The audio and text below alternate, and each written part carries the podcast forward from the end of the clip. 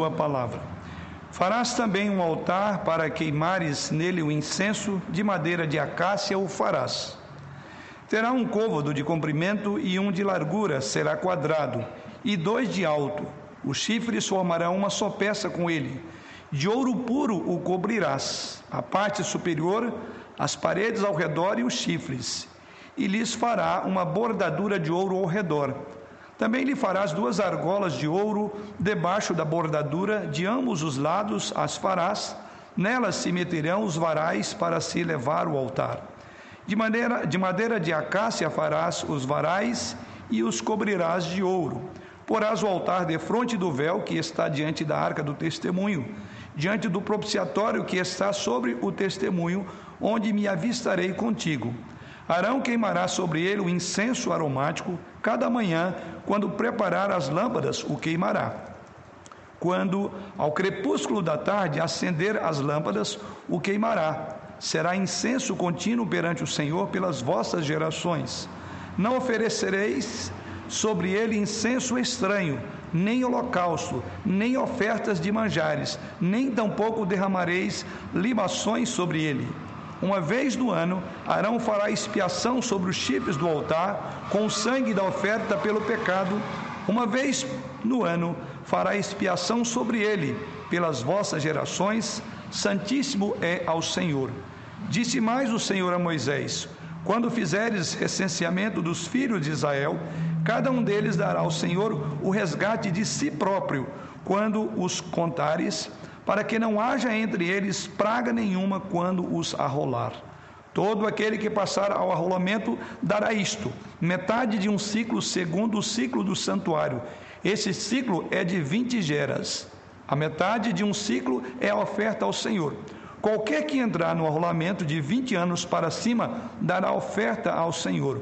O rico não dará mais de meio ciclo, nem o pobre menos, quando darem, quando derem oferta ao Senhor para fazerdes expiação pelas vossas almas.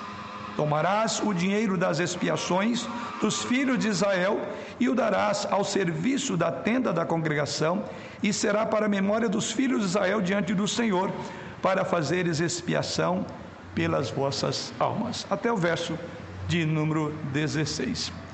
Então nós vamos prosseguir aqui na nossa meditação neste livro maravilhoso, de onde temos aprendido muito sobre a verdadeira adoração, onde temos aprendido com essas prescrições dadas pelo Senhor, tanto quanto tanto na mobília do tabernáculo, nas prescrições do modo como deveriam ser oferecidas as ofertas, as libações do Senhor, até mesmo no modo do trajar daquele que haveria de oficiar diante do Senhor, que era o sumo sacerdote. E mais uma vez continuamos naquela mesma sessão do livro de, Hebre... de Êxodo, que já havíamos informado antes, ainda falando sobre adoração. E o nosso tema essa noite está aí no próprio texto. Vamos considerar essa noite sobre este altar, o altar do incenso e o ritual que o envolvia. E todo esse ritual vamos encontrar em todo o capítulo 30. Irmãos, o nosso texto essa noite trata é, sobre o altar de incenso. Esse altar de incenso eu quero colocar aqui que ele é diferente do altar do sacrifício, ou chamado holocal, o altar do holocausto, que já meditamos no capítulo 27 desse mesmo livro. O altar do sacrifício, ali do capítulo 27, ele ficava ah, no pátio. Aquele altar do sacrifício ele era maior do que esse altar, conforme nós veremos nas medidas que são dadas por Deus aqui. O altar do sacrifício ele era um lugar onde literalmente os animais eram colocados sobre ele e sacrificados. O altar do sacrifício, ali o animal era imolado e o sangue era espalhado ao redor do altar do sacrifício.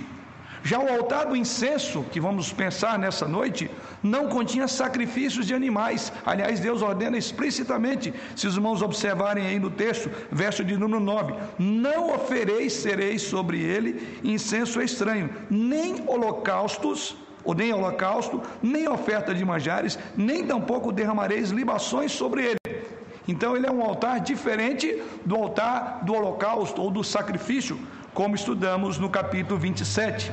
Então esse altar aqui, ele tinha um propósito. Não deveria ter nele sacrifício, não deveria ter nele pão de sacrifício, não deveria ter nele ofertas e libações, não deveria ter nele refeição, apenas um tipo de sacrifício foi ordenado para o qual ele foi levantado, para o incenso. Isso tem muito a nos dizer. Então, quando Moisés escreve ali no capítulo 27 sobre o altar do sacrifício, ou altar do holocausto, assim também chamado no livro de Êxodo, ele agora, no capítulo de número 30, ele vai falar sobre um outro altar. O que quer dizer que Moisés faz uma distinção entre o altar do sacrifício e o altar do incenso. Eu diria que essa distinção, ela é maravilhosa quando ele faz isso diante de nossos olhos, para manter essas distinções que já eram distintas na sua própria mente. Então há uma mensagem espiritual tremendamente importante na distinção do altar do sacrifício para este altar que vamos olhar nessa noite. E esperamos desenvolver isso, a examinarmos cada parte deste capítulo juntos essa noite. Vamos orar mais uma vez ao Senhor, pedindo a sua direção. Pai eterno e Deus soberano, louvamos o teu nome pelo privilégio que temos de abrir a tua santa palavra e poder proclamá-la de bom e alto som Louvamos-te pela maneira como tu és profundamente detalhista quando se trata da adoração que a ti é devida. Louvamos-te, ó Deus de amor, porque cada detalhe certamente você tem algo a nos ensinar. E ajude-nos, ó Senhor, pelo teu Santo Espírito, a olhar para os detalhes que são importantes nesse texto, porque se não fosse assim, o Senhor não teria prescrito todos esses detalhes. E ajude-nos para que, através dos detalhes desta passagem, os detalhes desse altar é, do incenso, possamos aprender mais sobre como nos aproximar do Senhor em santa e reverente adoração. Assim oramos em Cristo Jesus. Amém. Este capítulo, irmãos, ele contém, para os irmãos terem uma ideia, aqui eu falo todo o capítulo de número 30, ele contém aqui cinco sessões. Então vamos a ela. A primeira sessão está aí, vai dos versículos 1 ao versículo de número 10 quando nesses versos são fornecidas instruções sobre o altar de incenso. Já os versículos de 11 a 16 nos fornecem instruções sobre um censo que deveria ser feito dos filhos de Israel e o dinheiro do resgate que, deveria, que foi exigido para a adoração no tabernáculo. A terceira sessão encontra-se dos versos 17 ao verso de número 21, e aí encontramos instruções sobre essa bacia de bronze que era usada para a lavagem do sacerdote. E a quarta sessão encontra-se nos versos 22 a 33, onde aí temos instruções sobre o óleo da unção, que era usado para consagrar os sacerdotes, para consagrar os móveis, a tenda no decorrer da adoração diante do Senhor. E a quinta e última sessão deste capítulo encontra-se nos versos 34 a 38, quando aí somos orientados e onde vemos instruções sobre os ingredientes que deveriam ser usados para o incenso. Eu diria qual era a receita para a produção do incenso, do perfume que deveriam ser usados no ritual da adoração diante do Senhor. E em cada uma dessas sessões, aprendemos respectivamente sobre a oração, aprendemos sobre a expiação, aprendemos sobre o resgate, aprendemos sobre a redenção e a purificação para o serviço. E a, ao mesmo tempo aprendemos muito sobre a pessoa de Jesus Cristo, o modo como ele fez isso por nós. Então vamos olhar para essa grande passagem olhando essas sessões. E quando olhamos a primeira sessão, que trata aí das instruções sobre o altar, o que aprendemos nela? O que aprendemos dessa primeira sessão é que o altar de incenso falava sim da presença de Deus. O altar de incenso fala sim do prazer e da aceitação que Deus tem pela satisfação de seu povo, esse altar fala das orações do mediador e do povo. Então veja que há muita coisa que aprendemos nessa primeira abordagem, nesses primeiros dez versículos. Então, os versículos de 1 a 10 tratam deste altar, e há muita coisa que ele tem a nos ensinar. E assim, quando nós olhamos para o texto, nos primeiros seis versículos, são dadas aí especificações sobre a construção e sobre a colocação do altar onde ele deveria ser posicionado em relação ao tabernáculo, E no verso de número 7 até o verso de número 10 são dadas instruções de como esse altar deveria ser utilizado ou usado. O altar de incenso fala então da presença de Deus em primeiro lugar. Essa nuvem de incenso era provavelmente um lembrete de uma manifestação visível de Deus, é, sendo ele invisível, mas uma manifestação visível. Significava com isso a proximidade, a presença do Deus invisível no meio do seu povo. Assim como ele tinha estado com ele no deserto e havia se manifestado, os irmãos lembram, na coluna de nuvem, como também na coluna de fogo à noite, de nuvem de dia. Também agora olhando para esse incenso, o que olhamos é que essa nuvem de incenso era uma lembrança visível de sua proximidade ou da proximidade de Deus diante do seu povo. Eles estavam próximos. Assim, o altar de incenso, primeiramente, fala da presença de Deus no meio do seu povo, assim como a nuvem falava de que Deus estava presente com o seu povo. É exatamente isso que encontramos no texto, mas algo mais que este altar tem a nos ensinar. Algo mais, ele fala também do seu prazer, da aceitação que ele tem do seu povo, porque esse aroma subia como incenso agradável aos olhos do Senhor. Antes de que o sacerdote chegasse ao altar de incenso, é bom lembrar, ele deveria primeiramente fazer sacrifício naquele outro altar que meditamos no capítulo 27. Ou seja, até aqui outras etapas já tinham ocorrido. E à medida que eles chegavam com esse incenso, significava que Deus estava satisfeito com aquilo que o sacerdote havia feito. E o que o sacerdote havia feito até chegar esse momento, ele, na verdade, ao chegar ao altar de incenso, ele já tinha oferecido aquele sacrifício que era agradável ao Senhor porque ele não poderia chegar a esse altar de incenso sem que antes tivesse feito a, o sacrifício, especialmente a oração. Até aqui o que vemos é que ele havia, esse sumo sacerdote havia abatido os animais. Até aqui vemos e veremos mais adiante que ele já havia se purificado ali naquela bacia. Então ele entrava na tenda da congregação. E o fato de que Deus se manifestava de forma tão próxima através desse incenso, significava também que era necessário que esse povo estivesse preparado para o encontro com o Senhor. E estando preparado para o encontro com o Senhor, certamente ele falava aqui do prazer de, de receber o sacrifício do seu povo como oferta pelo pecado. E tudo isso está envolvido. Então, esse altar de incenso também falava das orações que era oferecido pelo sumo sacerdote em nome do povo. O altar de incenso então fala da oração do mediador. E nesse caso aqui, quem era o mediador? Não era outra pessoa senão o sumo sacerdote. Por isso que ele tinha que cumprir todos esses preceitos, porque agora ele levaria, através daquele incenso, as orações do povo. Que no caso do Antigo Testamento era oração pelo próprio sacerdote e a oração ou a intercessão que esse sacerdote fazia em nome do povo que não poderia entrar ali. Lembremos bem, como já aprendemos até aqui, ele era representante daquele povo diante do Senhor. Então as orações dos sacerdotes eram representativas da oração do povo. E assim, no altar então de incenso, como encontramos aqui, Aquele incenso que estava sendo soprado no ar pelo sacerdote era símbolo e um marcador visível das orações do povo de Deus que estavam subindo diante do Senhor, que eram aceitas, que eram recebidas diante do Senhor. Mas isso também apontava, acima de tudo, para uma intercessão maior. Apontava naturalmente para a intercessão do próprio Senhor Jesus Cristo e como já disse volto a repetir, não há como você ler o livro de Êxodo sem fazer uma conexão direta com a pessoa de Jesus Cristo. E aqui vale ressaltar, nesse particular, o quanto que apontava para a intercessão de Jesus Cristo. Se você abrir comigo aí no texto de Atos, você verá isto lá. Você verá que no texto de Atos, não no texto de Lucas.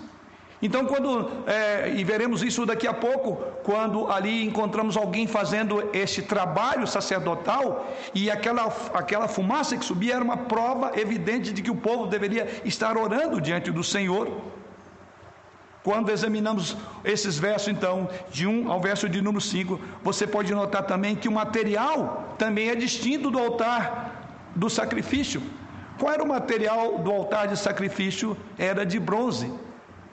Você se lembra que a regra geral é: quanto mais perto do propiciatório, mais caro e especial era o material. Observe que o material que compunha esse altar não era de bronze, como o altar do sacrifício que ficava um pouco mais distante. Por aproximação diante do Senhor, diz o texto aí que era de madeira de acácia, e ele era revestido, coberto totalmente de ouro. O altar do sacrifício que ficava longe do propiciatório, ali na entrada do pátio, ele era feito de bronze. Mas olhando para o nosso texto, vemos que esse altar do incenso, que fica agora bem de frente da cortina do tabernáculo, que haveria de adentrar o Santo dos Santos, Deus ordenou que ele deveria ser feito de ouro, ou coberto de ouro, a madeira de acácia coberta de ouro.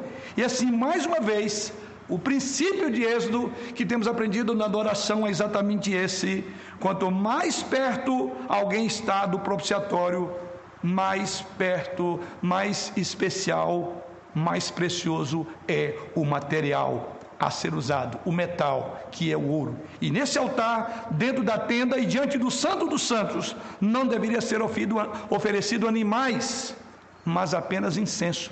Por isso que o verso aí diz, o verso de número 9, Deus diz: não é para oferecer outra coisa, porque agora ele estava diante do Senhor, na presença do Senhor. Mas algo também que nós podemos observar da diferença desse altar para o altar do sacrifício, observando ainda que as dimensões desse altar aí, que encontramos logo no início da leitura, verso 2 diz assim: terá um côvado de comprimento e um de largura, será quadrado, e dois de altura. Os chifres formarão uma só peça com ele traduzindo aí na nossa linguagem, em centímetros, para os irmãos terem ideia, era um altar de 45 por 45 e uma altura de 90 centímetros de altura. Então era extremamente pequeno. Não precisava ser tão grande quanto ao altar do sacrifício, que já tivemos a oportunidade de estudar. O altar de sacrifício tinha que conter alguns sacrifícios pesados, extremamente poderosos, mas esse altar era usado exclusivamente para o incenso, extremamente pequeno, porque atenderia o propósito para o qual Deus havia colocado ali. Veja que a ordem de abordagem para o propiciatório é primeiro o altar de bronze. Passa-se primeiro pelo altar do sacrifício, que é onde o sacrifício, onde o sangue era derramado. E ali era o sumo sacerdote imolava os animais, a sua roupa, a, a, a, sua, as suas mãos sujavam de sangue. E em seguida, agora o sacerdote tinha que ser banhado. E aí encontramos a segunda colocação do nosso texto, que é a bacia de bronze, que encontra-se nos versos 17 a 21. Como parte desse ritual, eles agora deveriam ir para essa bacia de bronze, ou o sumo sacerdote deveria passar pela bacia de bronze. Portanto, ter uma bacia para limpeza fazia todo sentido antes do sacerdote entrar no tabernáculo. Antes do sacerdote chegar ali, ele já deveria estar limpo, lavado. Ou seja, tendo sido ele purificado cerimonialmente, ele então agora poderia entrar no tabernáculo e ofereceria ali incenso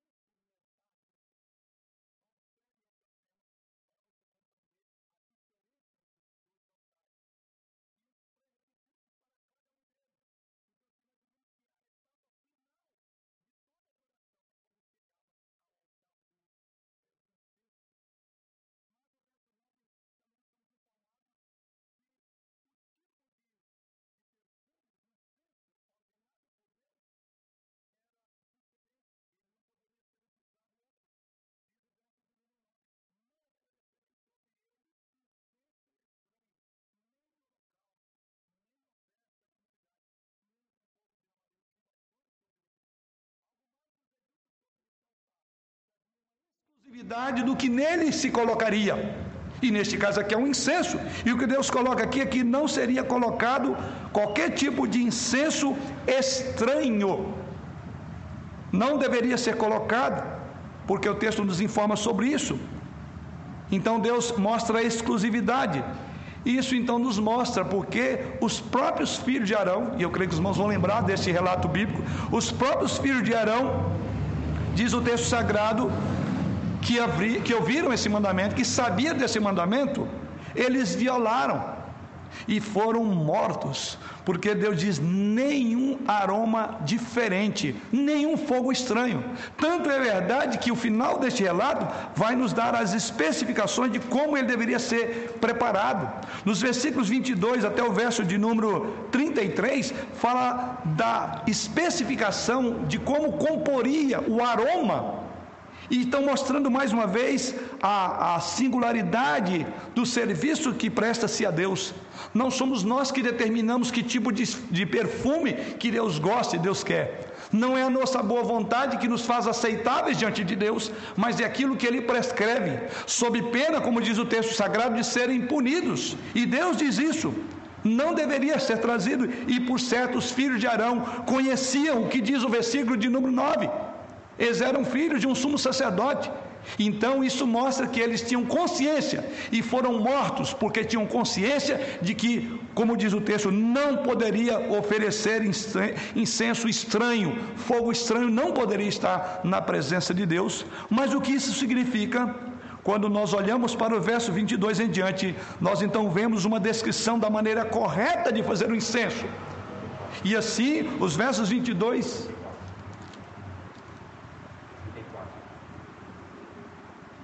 Os versos 22 em diante, o que vemos aí é exatamente isso. Os versos 22 em diante vão mostrar a especificação do óleo da unção, de como que ele deveria ser colocado diante desse do, do, do Senhor. E olhando mais à frente, lá nos versos 34 ao verso de número, 30, de número 38, mais uma vez encontramos os pormenores de como deveria ser composto este material que serviria para fazer ou produzir a receita do incenso. É por isso que Deus é zeloso. Quando você olha ele disciplinando os filhos de Arão, talvez você diga isso é exigência demais. Ou para usar um termo de hoje da parte da manhã, é uma intransigência de Deus. Mas o que mas o Deus já tinha deixado claro que as especificações desse aroma era produzido, era dada especificamente por ele. Então observe exatamente isso. E qualquer coisa que fosse diferente do que Deus havia pré-estabelecido era chamado de estranho e não poderia ser aceitável diante do Senhor. Era abominável aos olhos do Senhor. Observe novamente que neste altar nada deve ser oferecido, como diz o verso de número 9, apenas o incenso era ordenado. Então não poderia haver nenhum holocausto, nenhuma oferta de manjares, nenhuma oferta de bebida. Qual é o significado então dessa passagem em particular para o Novo Testamento? E é aí que nós vamos voltar agora para o Novo Testamento para entender exatamente aqui, ou ver a aplicação disso lá no Novo Testamento. E o Evangelho de Lucas, você é capaz de lembrar essa passagem descrita no Evangelho de Lucas, capítulo 1, versos 8 a 11. Quando nós olhamos, você pode observar aí no Novo Testamento que esse altar de incenso ele é uma figura para as orações da igreja, para as orações do povo. E no texto de Lucas, capítulo 1, versos 8 a 11, você se lembra? E esse texto relata aí que Zacarias estava cumprindo seus deveres sacerdotais. E diz aí que chegou a hora do turno dele. E é dito aí que enquanto ele fazia isso, toda a multidão do povo estava em oração, estavam reunidos, versículo 10. E no versículo 10 nos é dito que toda a multidão do povo estava lá fora, no momento da oração, e, e qual era o momento? Era exatamente enquanto subia o incenso. Então, o povo do Novo Testamento já estava olhando para isto aqui, portanto, já havia uma conexão nas mentes do povo de Deus no Novo Testamento entre a oração e aquela oferta de incenso, conforme estamos vendo no nosso texto essa noite. Na verdade, essa conexão aqui é feita explicitamente no livro dos Salmos. São várias as passagens, mas eu poderia citar o Salmo 141, verso 2, quando o salmista Davi diz o seguinte: Suba a tua presença a minha oração como incenso. Então, essa mesma imagem que vemos aqui registrada no serviço sacerdotal de Zacarias, e o povo orava enquanto subia o incenso.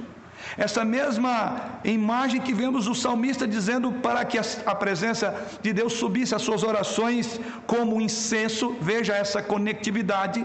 nós também a encontramos em Apocalipse. E de uma forma extraordinária. Apocalipse capítulo 8, versos 3 e 4. E eu creio que os irmãos devem conhecer, porque não podemos olhar de outra forma senão entender que o próprio João, em Apocalipse, faz uma imagem adaptada do que estamos vendo no nosso texto. E esse texto de Apocalipse, do capítulo 8, João está agora falando às pessoas. E sabe quem é o tipo de pessoas para quem João está falando nesse capítulo? Ele está falando para as pessoas que eram marginalizadas, são pessoas que eram perseguidas, que eram consideradas insignificantes no mundo daquela época. E olha o que, que João faz nos versos 3 a 4. Ele pinta uma imagem de taças de incenso sendo levadas até a sala do trono de Deus por anjos.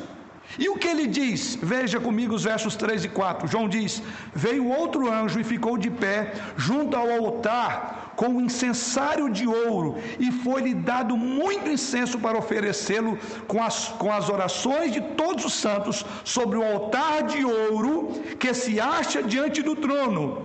E da mão do anjo subiu à presença de Deus a fumaça do incenso com as orações dos santos. Não há dúvida que o apóstolo João está olhando para o nosso texto dessa noite, os primeiros dez versículos.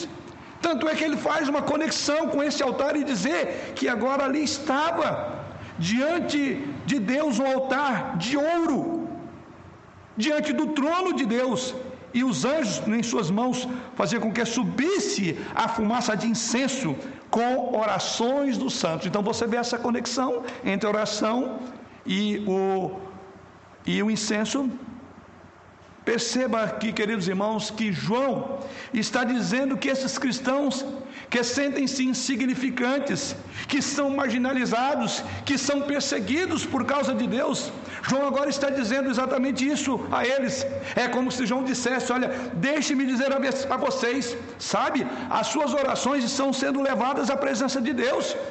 As orações de vocês perseguidos estão sendo consideradas aceitáveis aos seus olhos. Essas taças que vocês estão vendo de incenso, com orações dos santos que vão diante da presença de Deus, acontece onde? Aliás, quando você olha todo o capítulo, você verá essas orações elas acontecem, diz o texto aí, antes do toque das trombetas, antes do rompimento dos selos. Qual é o ponto de João aqui? Ao fazer essa conexão, o que João quer dizer é que, embora essas pessoas estivessem ou sentissem-se insignificantes, embora fossem marginalizadas, perseguidas, Deus estava respondendo às suas orações de acordo com a vontade e o decreto eterno para dele em controlar a história. Que o mundo estava sob controle e que aquilo não passava desapercebido aos olhos do Senhor ainda que fossem insignificantes, marginalizados, perseguidos, mas as orações do povo de Deus estavam subindo diante do Senhor. Então aquilo foi um encorajamento para aquela igreja perseguida, para aqueles crentes perseguidos, e não é um encorajamento para nós hoje.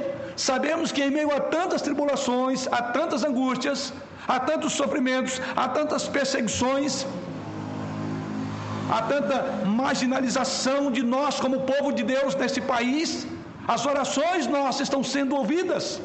Deus está levando isso em consideração.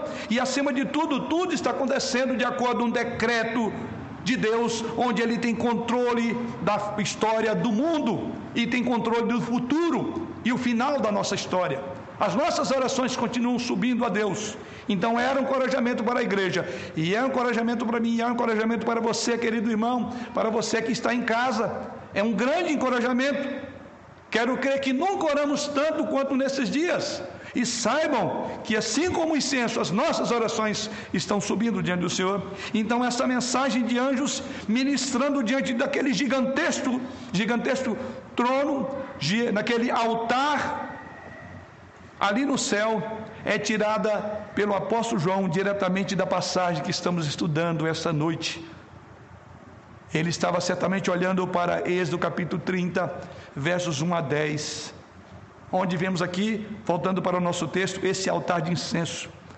Nós então estamos olhando para isso e vendo que João estava apontando para a intercessão dos santos. Esse altar então está falando das orações dos santos que são oferecidas ao nosso Deus, mas é claro que, em última análise, aponta para a intercessão de Cristo. E aí vemos uma distinção entre o altar do sacrifício e o altar do incenso. Uma vez que o sacrifício foi feito, uma vez que a justiça de Deus foi satisfeita, agora as nossas orações sobem à presença do Senhor, porque elas foram sancionadas, foram confirmadas pelo sacrifício que é aceitável aos olhos de Deus. O altar de sacrifício então manifestava a obra expiatória de Jesus Cristo na cruz, na qual ele ofereceu o seu próprio corpo no madeiro maldito, como sacrifício por nossos pecados. Isso está lá no capítulo 27. Mas no capítulo 30, esse altar aqui, esse altar de incenso, manifesta a sua intercessão contínua pelo seu povo.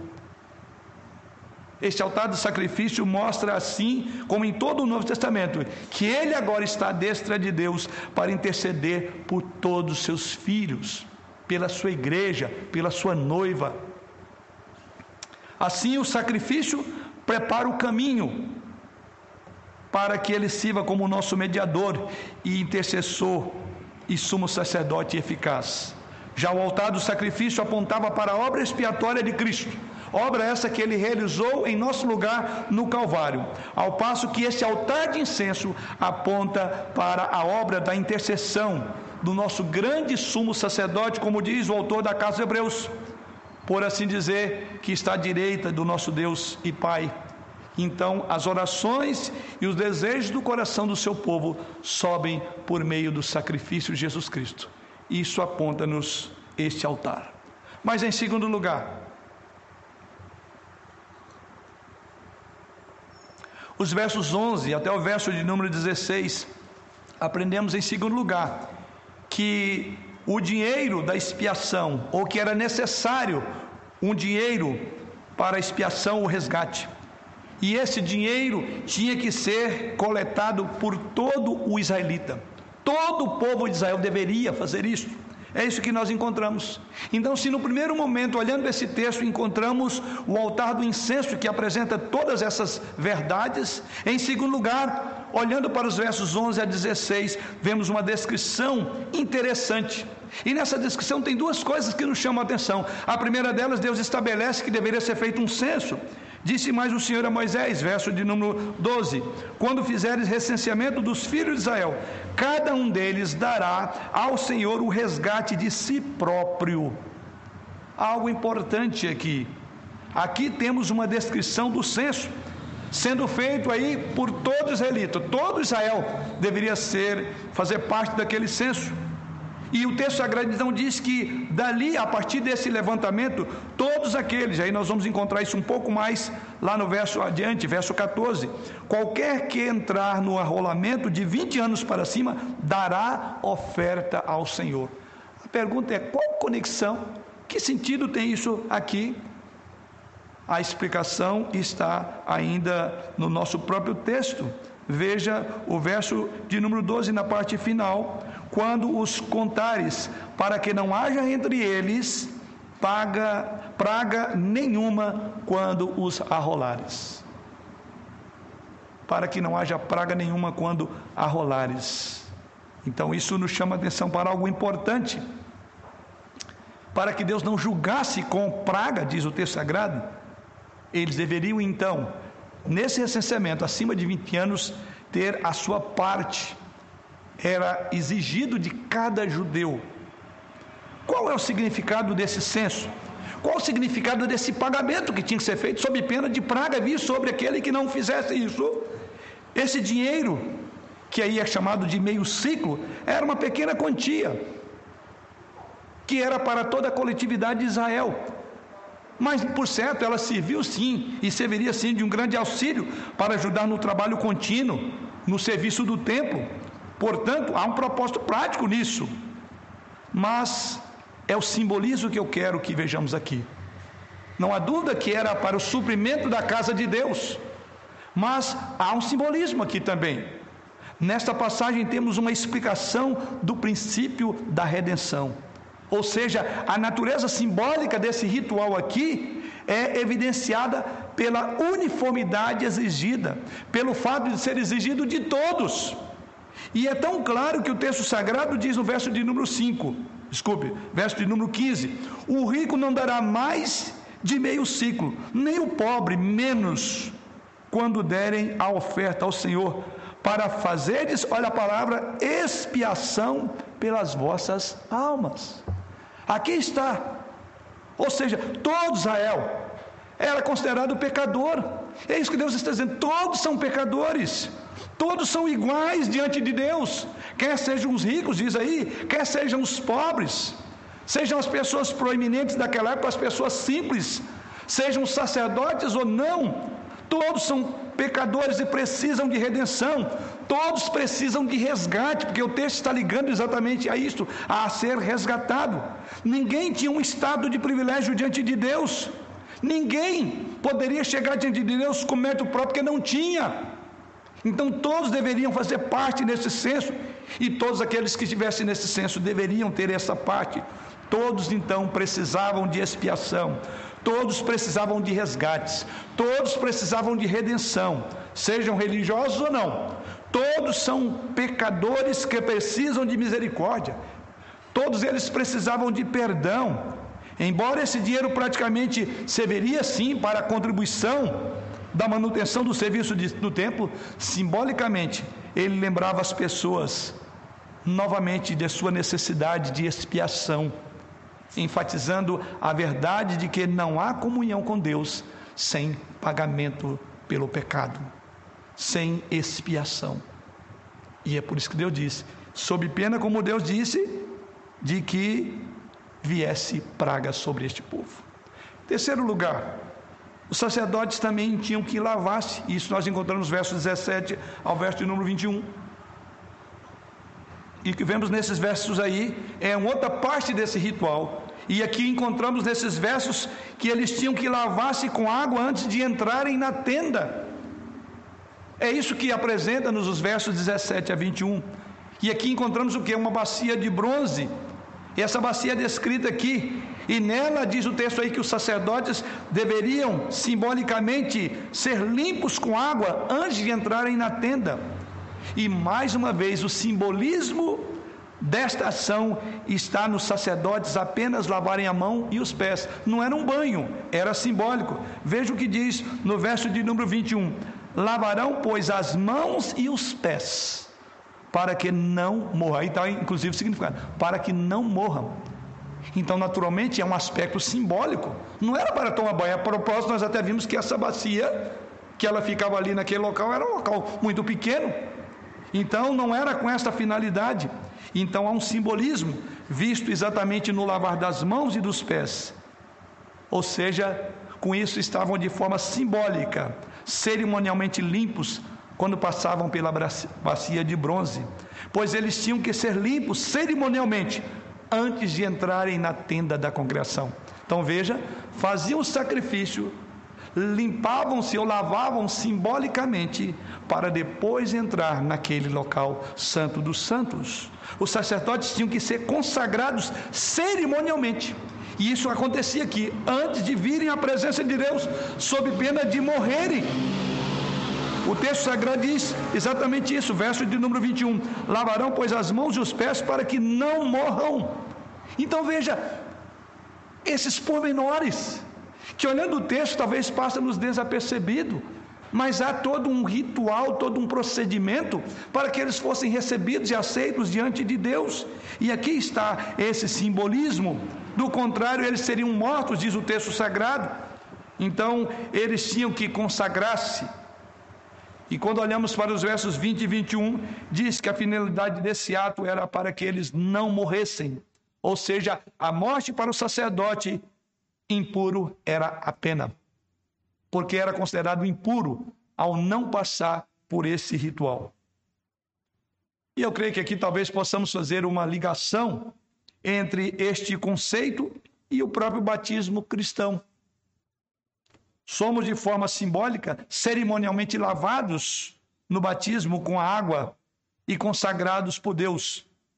Não que a água purifique pecados, mas ela simboliza exatamente o derramar do sangue de Cristo que nos purifica de todo o pecado.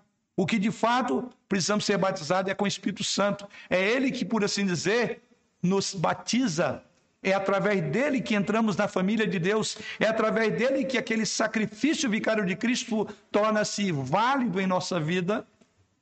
Assim como este batismo cerimonial do sacerdote, quando caminhava para a tenda, era necessário para ser considerado limpo e que o seu pecado havia sido purificado, assim como ele simbolicamente mostraria o reconhecimento de que ele precisava ser purificado, assim quando subimos à presença de Deus, precisamos da purificação pelo sangue precioso de Jesus Cristo. Do contrário, como diz o texto sagrado, para que não morra. Sem derramamento de sangue não há remissão de pecados. Então isso aponta para o lavar regenerador e renovador do Espírito Santo, como diz a palavra do Senhor. Sabemos que Jesus não precisava de uma limpeza como sacerdotes, lembrando aqui do, do batismo de Jesus Cristo. Não precisava dessa limpeza como sacerdotes eram ordenados aqui no nosso texto e em todo o Antigo Testamento. Aliás, o autor da Carta Hebreus enfatiza isso, especificamente nos capítulos 7 até o capítulo de 10, e ali ele enfatiza que Jesus Cristo não teve que oferecer sacrifício por si mesmo. Ele não teve que se purificar como faziam os sacerdotes, como cumpriam isso aqui. Jesus não teve que ser purificado. O sacerdote, sim. Mas o autor da Casa Hebreus diz que Jesus Cristo, em sua perfeição moral e a sua autoridade perfeita, ele era já um sacrifício aceitável aos olhos de Deus Pai. Quando olhamos para Mateus capítulo 3, verso 3. Desculpe, Mateus não, Malaquias.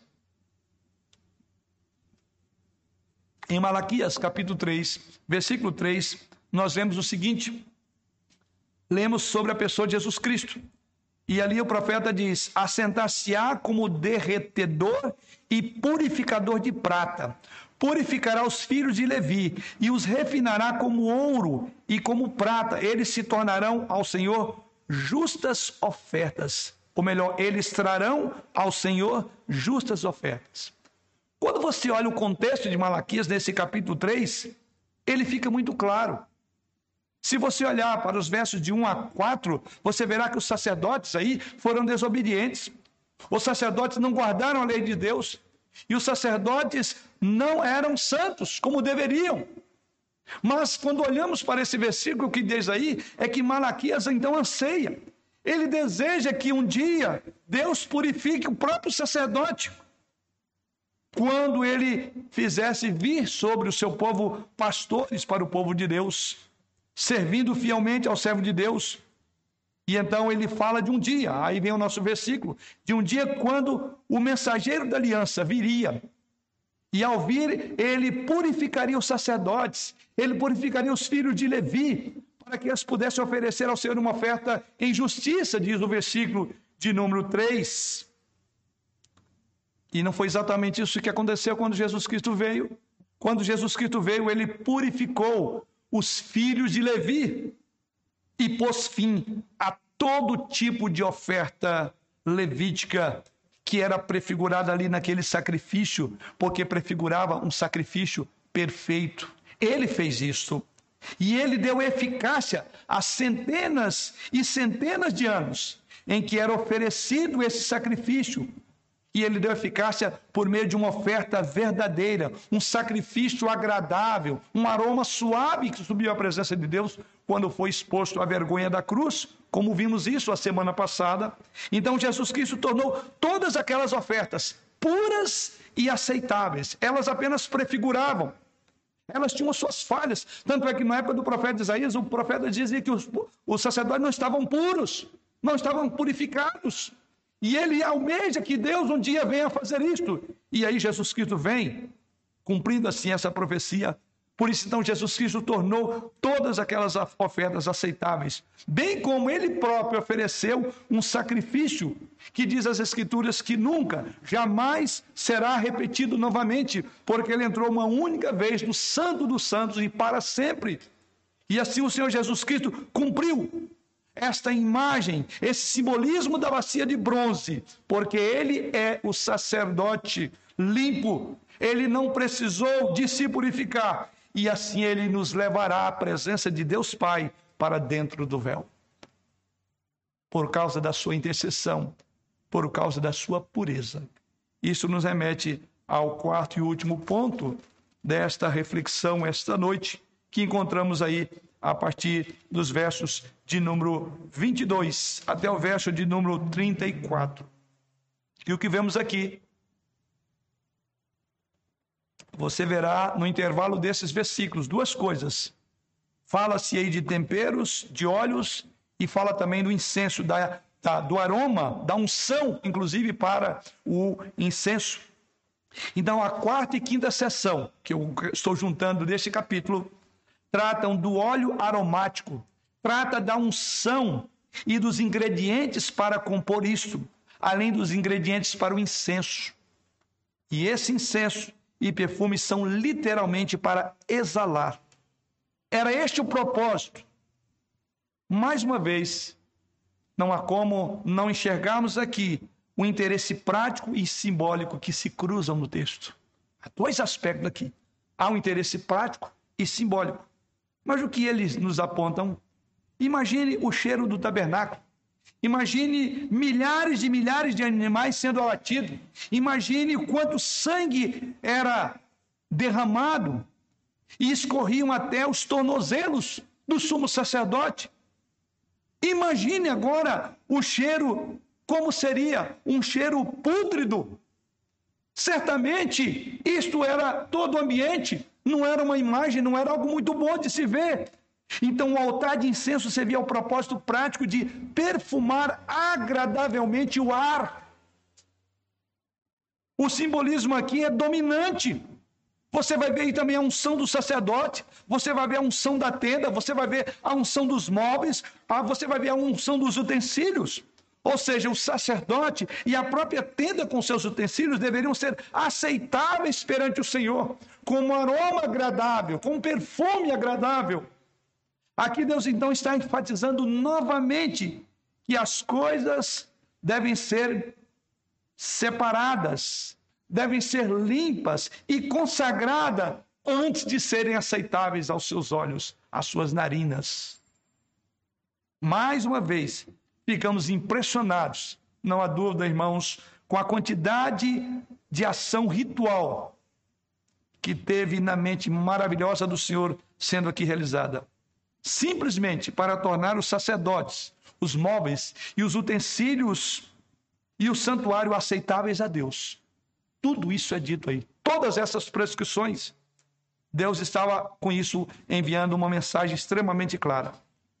Essas mesmas coisas observamos os versos 34 e 38 do texto, quando termina a nossa passagem. Vemos aqui uma forte distinção entre o santo e o profano. Inclusive, nós olhamos que o judeu não poderia, nenhum deles sequer, poderia fazer isso por si e para si mesmo. Eles não poderiam criar um perfume próprio. Eles não tinham uma receita própria. Vinha de Deus. Em segundo lugar, não poderia usar para eles. Esse perfume não era para eles. O texto sagrado é muito claro. Verso de número 32: Não se ungirá com ele o corpo do homem que não seja sacerdote, nem fareis outro semelhante. Duas coisas eram proibidas: você não usa esse perfume no seu corpo, e você não faz um, um perfume igual a este, da mesma composição, diz o verso de número 32, porque é santo e será santo para vós outros. Só para aqueles que estavam ministrando ali no tabernáculo, só para o sumo sacerdote. Era proibido terminantemente. E sob pena de julgamento, porque o verso 33 prossegue dizendo: qualquer que compuser um óleo igual, que copiar a forma, ou dele puser sobre um estranho, ou seja, que use no seu corpo ou de outro que não seja o sumo sacerdote, será eliminado do seu povo. A mensagem é clara.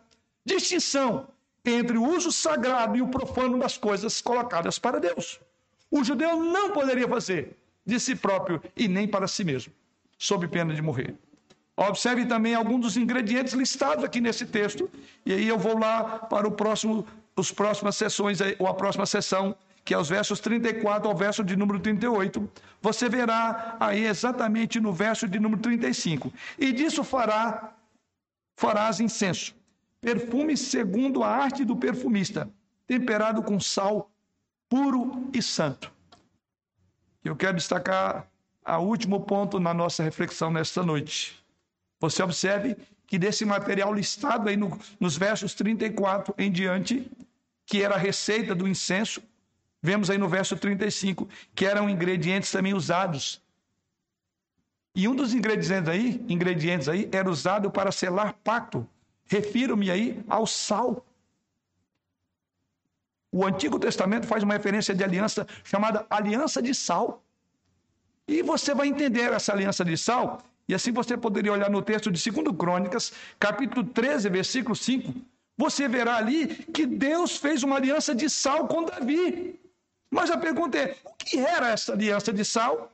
Ela era uma maneira de falar sobre uma aliança que era muito segura, porque algo muito precioso e valioso era usado para selar a aliança. E essa era então chamada aliança de sal. Então, esses ingredientes aqui são mencionados nos versos 34 a 38. Então, o incenso representa elevar a nossa adoração a Deus.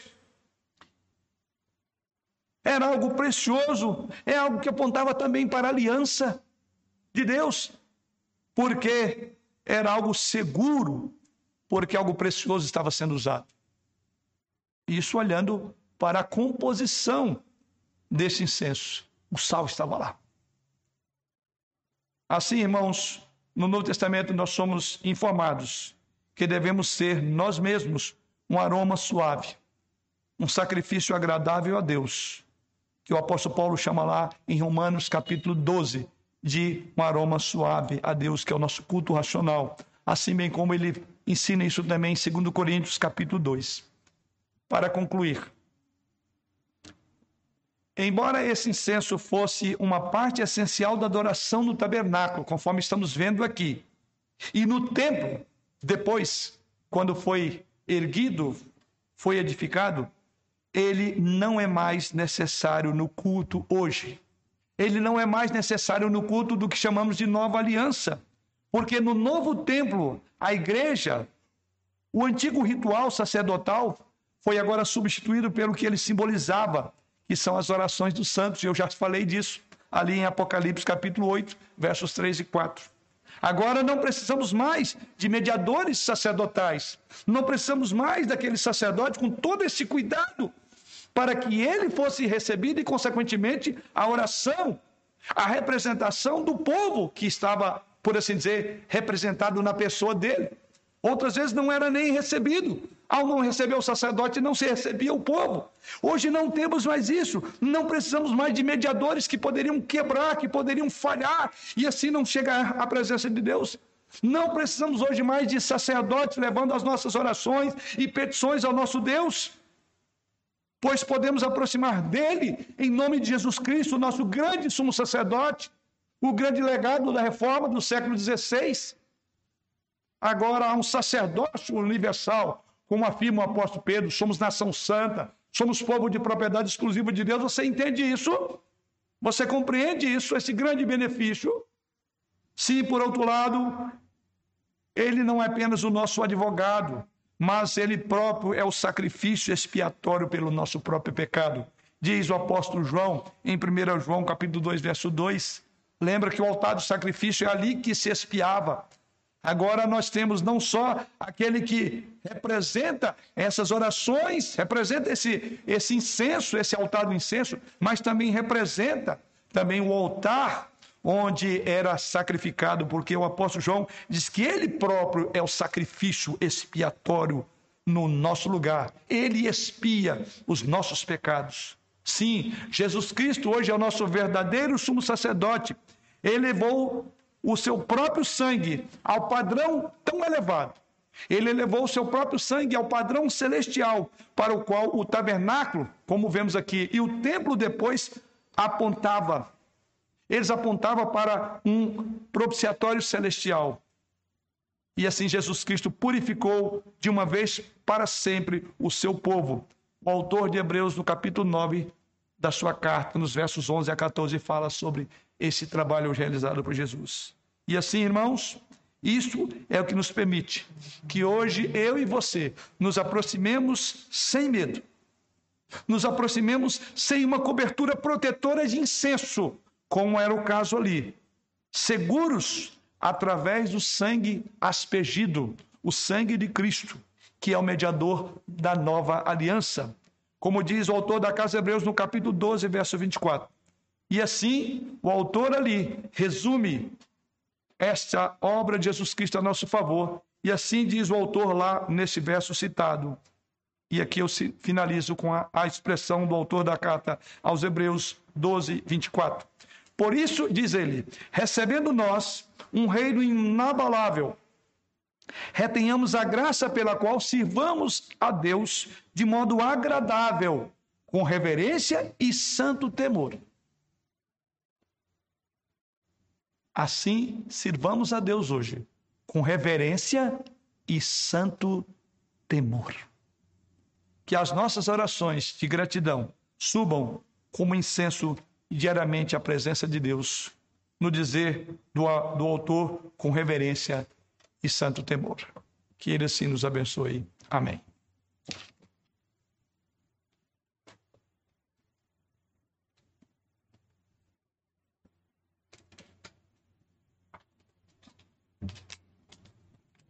Em resposta à mensagem que nós acabamos de ouvir, convido os irmãos que se coloquem em pé e convido o presbítero João Augusto que nos eleve a Deus numa oração de gratidão pela mensagem que recebemos da sua parte.